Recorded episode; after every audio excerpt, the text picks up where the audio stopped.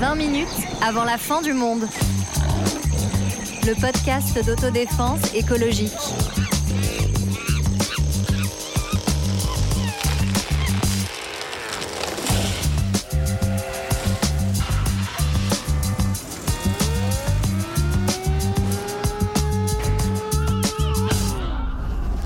Bonjour, bonjour, 20 minutes avant la fin du monde et on a comme l'impression que ça sent le roussi comme une odeur de brûlé à peu près partout dans le monde des vivants. Alors une chose à laquelle on peut penser c'est de foutre le camp, tout simplement. Puisque certains disent que l'écologie c'est l'âge des cavernes, on a envie de les prendre au mot, d'y aller dans la caverne et de les attendre avec un fusil à la main quand ils se rendront compte que les supermarchés seront vides en moins de 48 heures. Alors moi j'ai une question à poser à Sarah et à Greg. Bonjour à tous les deux. Bonjour. Simplement si ça dérape vraiment, si ça pète pour de bon, dites-moi où vous allez et promis, franchement, on vous laissera peinard, on viendra pas vite. Ouais, c'est un peu injuste comme question parce que moi j'ai tout bien préparé. On euh, veut des bons plans. J'aimerais pas qu'on me copie.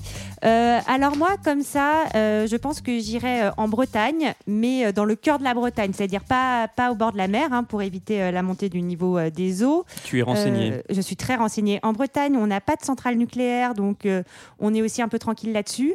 C'est quand même, quand on a les canicules en France, le seul endroit où il y a une température encore à peu près acceptable. Mhm. Euh, voilà, donc je pense qu'on pourrait se créer une petite ferme là-bas. Et puis, euh, depuis Paris, je pense qu'on peut essayer d'y aller en vélo, voire même euh, à pied s'il le faut, avec notre gros sac à dos sur le dos, euh, le jour où tout aura vraiment pété. Donc, Bon, J'espère qu'il y aura des crêpes dans cette. j'espère aussi. Euh, moi, j'ai spoté un autre endroit, euh, pas parce que c'est le plus stratégique, mais parce que. C'est le plus joli. Non, c'est pas forcément le plus, le plus joli, mais, mais ça fait longtemps que je parle d'acheter une longère dans le Morvan. Mais pourquoi? Déjà parce qu'elles sont pas chères du tout. Tu peux trouver une baraque à, trois- à 30 000, 40 000 balles. Et qu'en fait, C'est le Ça te des per- toilettes à Paris. voilà. Donc en fait, ça te permet d'avoir un, de, de penser l'après euh, avec une solution quand même économique. Alors après, je pense pas que ça soit l'endroit le plus stratégique parce que euh, il y a quand même pas mal de sécheresse dans le Morvan et, euh, et, niveau centrale nucléaire, je me suis pas assez euh, renseigné. Il y a des très belles cartes sur le site de Greenpeace. hein, D'accord, je regarderai de- ça, de alors. près avant d'acheter ta longère. Mais, euh, ok. Et toi, Antoine, tu iras où?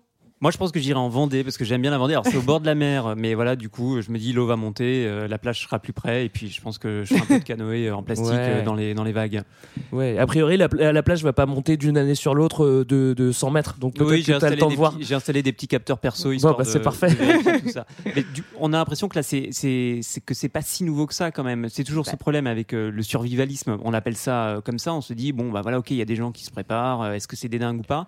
Mais on a l'impression aussi que c'est pas une question complètement nouvelle. On a l'impression que de Ouais. longtemps les gens ont un peu flippé de ça. Ben, c'est vrai que des gens qui prédisent euh, l'apocalypse, ça a un petit peu euh, toujours existé. Alors ça a pu être sur fond religieux, sur fond euh, de secte, sur fond millénariste, euh, plein plein de choses. En tout cas, en tout cas, on les a toujours fait passer pour des dingos, mais pour le coup, c'était vrai, l'histoire l'a montré. mais aujourd'hui, quand on parle de collapsologie ou d'effondrement, on peut aussi être taxé de prophète de l'apocalypse. On me dirait ah bah oui, toi t'es t'es t'es un adepte de Pablo Servigne, euh, etc etc.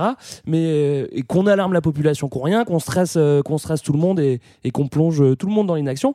Alors, on peut comprendre le raisonnement, mais pour une fois, c'est vrai que l'analyse de, ces de cet effondrement prévu, bah, il est basé sur des faits scientifiques et pas sur des dogmes complètement ésotériques ou religieux. Donc, c'est vraiment la différence avec tous ces anciens Bah, Et c'était quoi, prophètes les, de c'était quoi l'apocalypse. les anciennes peurs euh, de Mais l'apocalypse C'est ça qui est intéressant, c'est que euh, le survivalisme, c'est pas lié directement euh, à la question euh, du dérèglement climatique euh, à l'origine. Euh, par exemple, dans les années euh, 60, ça va plutôt être euh, la menace nucléaire, euh, d'une attaque nucléaire de l'URSS sur les États-Unis. Euh, après, il va y avoir les, les peurs de catastrophes économiques, euh, monétaires, euh, etc. Et la colère de Dieu aussi, il La faut pas colère de l'oublier. Dieu. hein. J'ajoute les pandémies hein, quand même. Oui, Oui, aussi, pandémie. complètement. Et les zombies aussi. ça compte aussi. Non, ou les comètes qui vont s'écraser euh, sur la planète. Et d'ailleurs, c'est un courant au départ, le survivalisme, assez euh, américain en fait. C'est beaucoup euh, aux États-Unis qu'il y a les mecs qui se préparent à la fin du monde. Et d'ailleurs, souvent, euh, il y a une- des liens assez forts entre survivalisme et euh, extrême droite euh, à l'origine. Ouais, et puis tu te rends compte en fait que quand tu euh, fais tout pour pas payer tes impôts, que tu soutiens pas le développement d'un État, bah à la fin il faut bien te baser sur toi-même et ton propre bunker Ouais. pour euh, pour survivre. Ça me fait penser à une anecdote à propos de trucs qui nous tombent dessus, que ce soit catastrophe climatique ou les comètes. Paco Rabanne qu'on oublie un petit peu aujourd'hui Oui. et qui avait quand même prédit la chute de la station Mir lors de l'éclipse du Soleil du 11 août 99 sur Paris et quelques villes. Alors, ce qui est marrant, c'est qu'il avait été très très précis. Il avait notamment parlé du Gers et euh, il avait dit qu'il y aurait des bouts de, de métaux qui tomberaient, qui tomberaient un peu partout. C'est pas bon pour le tourisme Et dans alors, le Gers. est- ça. ouais, exactement. Mais ce qui est très marrant, c'est qu'à l'époque, le président du conseil départemental était super vénère et il avait engagé une procédure judiciaire pour diffusion fautive d'informations Ah ben voilà. susceptibles de nuire à l'économie et au tourisme du Gers. Alors ça, c'est pas produit, vous l'avez constaté. c'est quand même très drôle. Et moi, ce que je trouve intéressant, c'est que justement, avec euh, la montée de toutes les questions de dérèglement climatique, euh, le survivalisme a pu avoir un peu une deuxième jeunesse et ça devient un marché depuis quelques années de plus en plus euh, florissant. Il y a euh, des salons du survivalisme, des foires du survivalisme. Il y, C'est en a, fascinant. hein. il y en a vraiment qui se font un véritable business de ça et qui se font euh, beaucoup de fric. Et après, euh, en soi, je pense qu'il y a peut-être quelque chose où ils n'ont pas complètement tort. C'est-à-dire que euh, demain, euh, il y a plus d'électricité, une énorme panne. Euh, bah, moi, euh, demain, tu me dis, bon, bah, Sarah, là, j'ai réussi à attraper un petit lapin dans la nature, faudrait qu'on se le fasse cuire.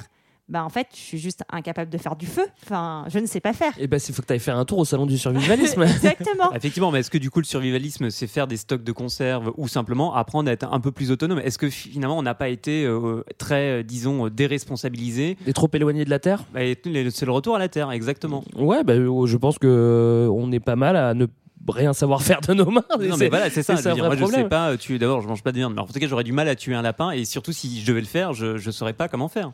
Ouais, euh, mais c'est vrai que s'il y a un effondrement, moi je pense que s'il y a un lapin, je pense que je le mangerais. Je pense que si tu étais à côté de moi, tu Mais- vas me dire. Peut-être si- que si un maintenant je pense effondrement, que ce serait peut-être le lapin qui va te manger. hein. Si la centrale près de ta longère a explosé, je t'assure que le lapin, il va avoir, euh, à mon avis, il y a des, des peut-être un dents de ça. euh, et, et du volume qu'aura qu'aura doublé, quoi. Non, et puis ce qui est intéressant aussi avec euh, donc euh, ce qu'on va appeler euh, le néo-survivalisme, donc c'est les gens qui vont euh, quitter la ville pour aménager euh, des bases autonomes durables, c'est que ce sont des gens euh, qui cherchent pas à faire un monde meilleur. Comme euh, un certain nombre de personnes euh, écolos euh, peuvent vouloir dire, on va aller avoir vers un monde plus doux, avec moins de consommation, plus proche de la nature. Eux, c'est quand même vraiment des mecs qui veulent sauver leur peau. Il y a quelque chose de très individualiste euh, dans Ouais. leur euh, dans leur démarche. Et tout à l'heure, je, je, je parlais de, justement de, de preuves scientifiques. faut rappeler aussi que tout ça, c'est basé, enfin, la collapsologie, euh, en tout cas, elle est basée sur euh, le Tu rapport. nous euh, donnes une- juste une définition pour tous ceux qui seraient pas spécialistes de, de la collapsologie ou Sarah euh, ouais, vas-y, Sarah. Euh, ben non, mais les- donc la collapsologie, c'est l'étude de l'effondrement de notre civilisation industrielle et de ce qui pourrait lui succéder.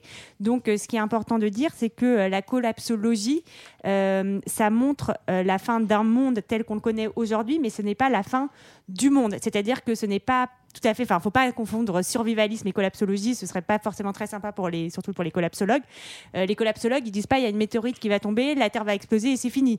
Ils disent on est dans un tel système qu'aujourd'hui, euh, un paramètre qui va, euh, qui va se dérégler, ça peut avoir des conséquences désastreuses sur tous les autres paramètres et créer une réaction systémique très dangereuse et un effondrement, encore une fois, de notre monde tel qu'on le connaît là, maintenant. Oui, ce que je disais, c'est que c'était pas basé sur, sur des dogmes comme, comme un- quelque chose de, religieux. C'est très très scientifique et tout ça, ça parle encore une fois d'il y a longtemps. C'est le rapport Meadows qui a été fait en 72 par le Club de Rome, qui s'appelle aussi les limites à la croissance. Alors qu'est-ce qu'ils ont fait? Ils ont fait des courbes de prédiction. Ils ont mélangé toutes ces courbes en prenant en compte l'évolution de la population, l'espérance de vie, les ressources énergétiques, euh, les ressources naturelles, production industrielle, nourriture, pollution, etc., etc. Et à chaque fois, avec tous ces modèles, ils en ont fait plusieurs avec plusieurs courbes prédictives. Et puis ils arrivent toujours à la même, euh, à la même solution, à la même euh, conclusion plutôt. Ouais. C'est que va y avoir un effondrement de, la merde. de la société qu'on connaît. Alors euh, voilà, je le répète, mais tout ça c'est pas basé sur euh, une idéologie complètement dogmatique et complètement farfelue. C'est très scientifique. Et on- Euh, on ce voit qui est bien- encore plus flippant. hein. Et on voit bien que les mentalités évoluent. hein. Moi, j'étais à une soirée l'autre jour, il y a un mec qui euh, m'a dit qu'il avait son potager.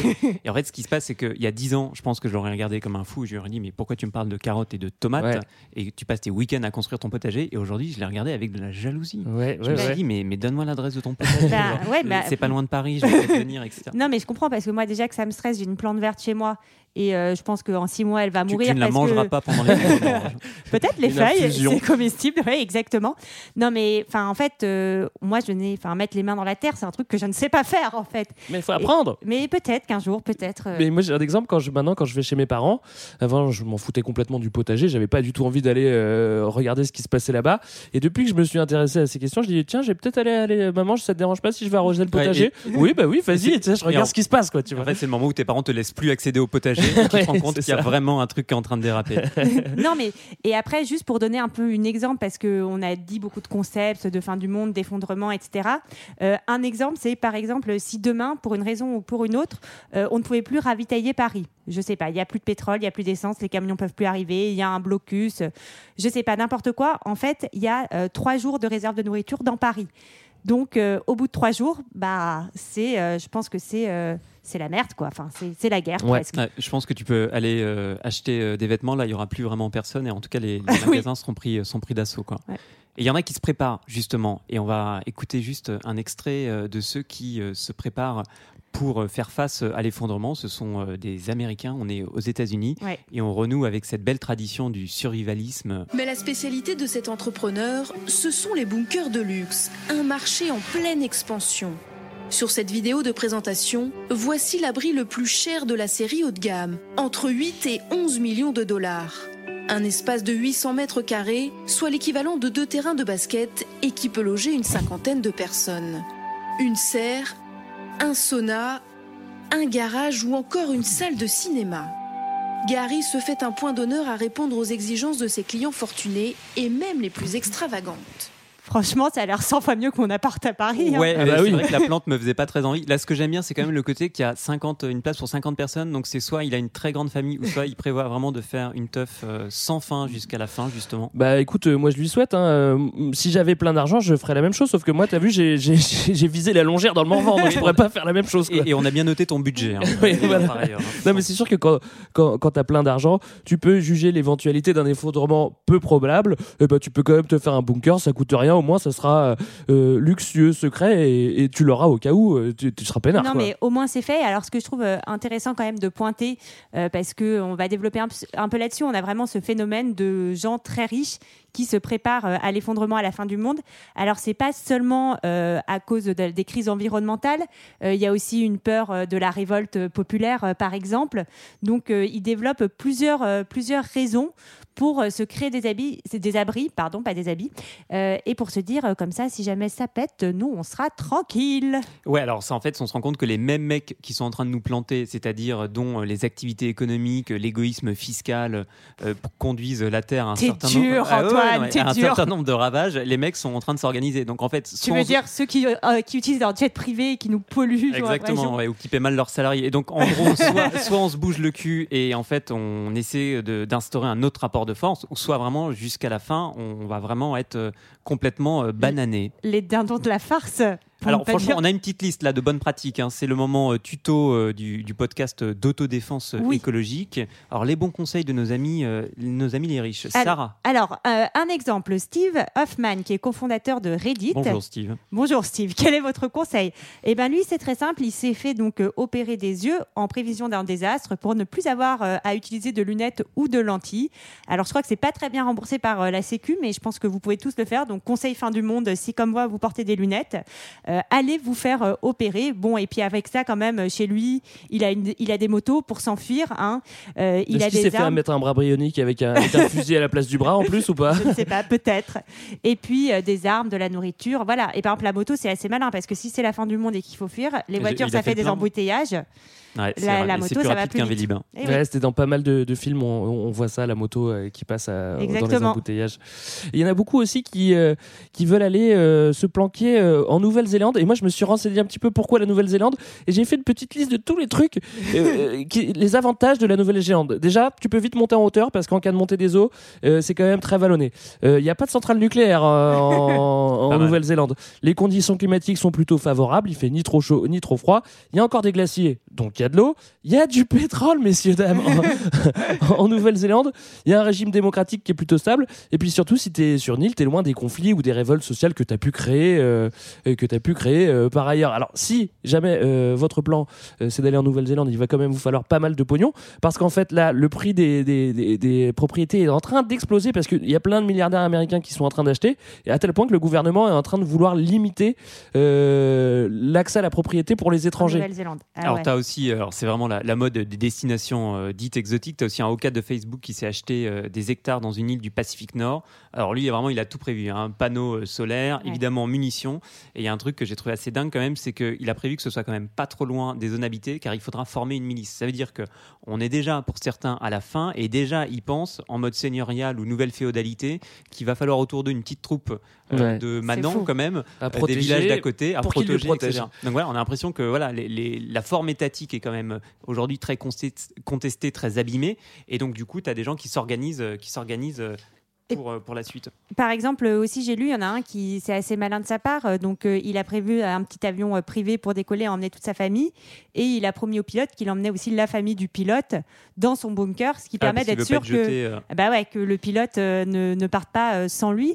Et ce qui est aussi intéressant, c'est que donc là, on parle souvent des très riches, milliardaires, euh, les mecs de la Silicon Valley, euh, mais euh, notamment aux États-Unis, c'est loin d'être les seuls à faire ça. C'est-à-dire qu'il y a un vrai business des bunkers et tu as des familles un peu euh, bon, moyennes, supérieures quand même, parce qu'il faut avoir un peu de fric pour acheter Ouais. qui achètent et tu as des zones aux États-Unis où tu as des anciens bunkers, etc., qui sont en train d'être tous rachetés et réaménagés par des mecs qui se font encore une fois un business de euh, cette peur de l'effondrement euh, pour que et puis Mm. voilà et les familles sont super fiers de prévoir ça et de d'aménager leur truc. Mais ce qui doit nous alerter aussi, c'est que le profil de base du, du survivaliste euh, collapsologue, il a vachement évolué. C'est-à-dire qu'à la base, euh, on avait des mecs qui tapaient sur des casseroles, qui disaient ah c'est l'apocalypse, c'est l'apocalypse. là, euh, là, on est Mark Zuckerberg et Facebook qui, qui, qui plutôt qui se fait un bunker. Et là, il y a une sacrée différence. Ça doit quand même un peu nous alarmer parce que si lui il s'y prépare, bah c'est pas parce qu'il a pété un gros câble en fait. hein. Exactement. C'est- c'est- Et c'est moi, ça ce qui que, est je dingue. trouve, ce que je trouve complètement dingue là-dedans, c'est que les mêmes qui nous tiennent des discours sur l'innovation, l'absence de frontières, etc., sont ceux qui choisissent d'aller le plus loin dans la sécession. Ça veut dire dans le fait de vivre une vie qui est complètement séparée Mm. du commun des mortels. C'est-à-dire, en gros, euh, on n'ira pas, nous, euh, tous les trois, dans une maison en Nouvelle-Zélande. Au, au Bah, mieux, on pourquoi ira, On ira on- dans le on ira dans la Longère, euh, dans le Morvan ou en, ou en Bretagne. Moi, ma ferme, elle sera très sympa aussi et je vous accueillerai avec euh, énormément de plaisir hein, quand même. Euh, J'y crois pas ça. non, c'est pas vrai. Non, mais c'est vrai que c'est quand même des questions. Enfin, je trouve que ça interroge vraiment. Et moi, j'ai l'impression, ce que tu disais tout, tout à l'heure, on a changé notre rapport en soirée, etc. Genre d'avoir en fait cette question un peu si ça pète, euh, qu'est-ce que je fais? Ouais.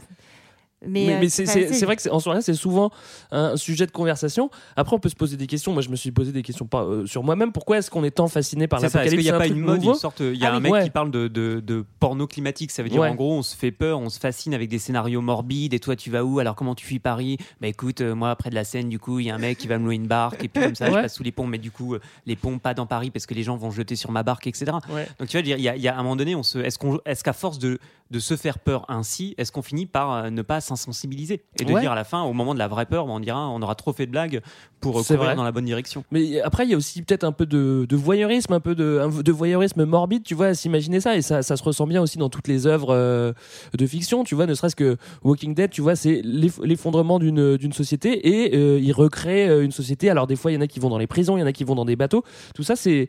Ça nous plaît parce que parce que parce que c'est c'est morbide, c'est voyeur et, euh, et en fait euh, mais ça nous fait aussi réfléchir donc euh, on peut se poser notre question sur notre, de- une question sur notre vision de, de, de l'effondrement mais tout ça, tout ça, c'est quand même, c'est quand même alarmant de, Oui. dans de certains points. Alors moi, je trouve que ce qui est intéressant, c'est que c'est alarmant et à la fois, ça peut nous faire réfléchir à. Il y, a- il y a ce côté, il y a cette question qui est toujours posée, c'est l'effondrement. Est-ce que ben ça vaudrait pas le coup finalement de l'accélérer? Parce que plus vite il arrivera, plus vite on pourra reconstruire et peut-être reconstruire quelque chose de, de mais, euh, meilleur, de plus égalitaire. Je n'y crois pas une seule seconde. hein. On l'a vu euh, généralement euh, quand il y a une révolution, c'est rarement beaucoup mieux après. Mais cette idée de dire est-ce qu'on va pas pouvoir créer euh, presque un nouveau monde quoi? Ah, C'est- Ouais, c'est le fait de changer de, de système politique et économique, mais en même temps, si on le fait sur une planète Terre où euh, il n'y a plus de glace euh, dans les pôles, où il n'y a plus euh, zéro euh, papillon, où euh, finalement on peut plus euh, nourrir parce que les sols sont pollués euh, de pesticides en tout genre. Enfin, on aura beau reconstruire des systèmes politiques, effectivement, on peut reconstruire quelque chose, une vie, une collectivité, des rapports de force, etc. Mais euh, franchement, euh, ce sera difficile de le faire sur un monde qui est complètement brûlé. Donc le fait de d'anticiper la fin, il y a aussi un danger, euh, il y a un danger là-dedans. Je suis d'accord. Tout à fait. Et donc on a l'impression, en fait, c'est ça qui est, qui est incroyable, c'est qu'il n'y a pas de planète de rechange, mais il y a bien des, des premières, secondes, troisième, cinquantième classes dans le, dans le, dans le wagon bleu. Alors est-ce que après sur les, les- les stratégies de survie, euh, vraiment là-dessus, est-ce que au fond, euh, on est euh, avec euh, le bunker du mec aux États-Unis, euh, 50 armés, ou avec le mec de Facebook, sa petite milice. Et c'est que- quelle est la, la- la bonne stratégie vraiment? Donc en Bretagne ou dans le Morvan ou en Vendée chez moi, comment on fait Est-ce qu'il vaut mieux être tout seul avec les siens? Donc vraiment la famille proche, comme ça on a confiance. Est-ce qu'il faut reconstruire des petites bases, euh, 50, 100 personnes? Est-ce qu'au-dessus c'est trop compliqué Il faut faire une constitution et on va se perdre dans des débats juridiques pendant des semaines et des semaines? C'est- quoi le nombre? Est-ce que en fait on peut survivre tout seul? Il y, y a un truc qui est difficile à prévoir en fait, parce qu'il y en a certains qui prévoient que si un effondrement, en fait, la nature humaine est telle que, en fait, on va tous s'entraider et on va avancer ensemble. Et là, c'est plutôt positif, mais euh, écoute, moi je l'ai pas vu encore, ça reste à prouver. Et il y en a d'autres qui vont complètement sur l'inverse et qui se disent, ok, moi je vais m'armer et je vais rester avec euh, éventuellement ma petite troupe et, euh, et, et on va on va on va faire un fort et on, on va se battre pour garder ce qu'on a. Il y a un truc qui est sûr, c'est que de toute façon, si tu es tout seul, et bah tu t'en sortiras pas beaucoup. Bah. Donc moi, je, moi, on a envie de penser qu'il faut faire des petites communautés et euh, pacifiques euh, si possible. Moi, personnellement, euh, je dirais pas toute seule, vu qu'encore une fois, comme je l'ai dit, je ne sais rien faire. Je m'entourerai de gens euh, compétents. Peut-être que je vais me mettre à la recherche de gens qui savent faire du feu. euh, et comment tu, tu- te vendrais pour qu'ils te prennent dans leur troupe Je sais pas, je suis, je suis très sympa. je raconte des pas blagues. Faire des blagues, ça, Ça marche bien. les soirées. Ou alors, ou alors, dans ce cas, ce qu'on peut se dire, et peut-être qu'on va en parler au prochain épisode, Ouais. il faut peut-être faire c'est des, des enfants simplement pour se défendre. Plein gosses, d'enfants. bête. plein- Une armée plein d'enfants. Une escouade d'enfants pour avoir une petite milice euh, qui, en échange d'un bon plat chaud le soir, sera prêt euh, à, se, à défendre toutes les maisons. Et donc, euh, on n'a pas encore sauvé le monde, je crois qu'on peut le dire. Et donc, euh, Greg, Sarah, on se retrouve euh, au prochain épisode. À la semaine prochaine. Bye.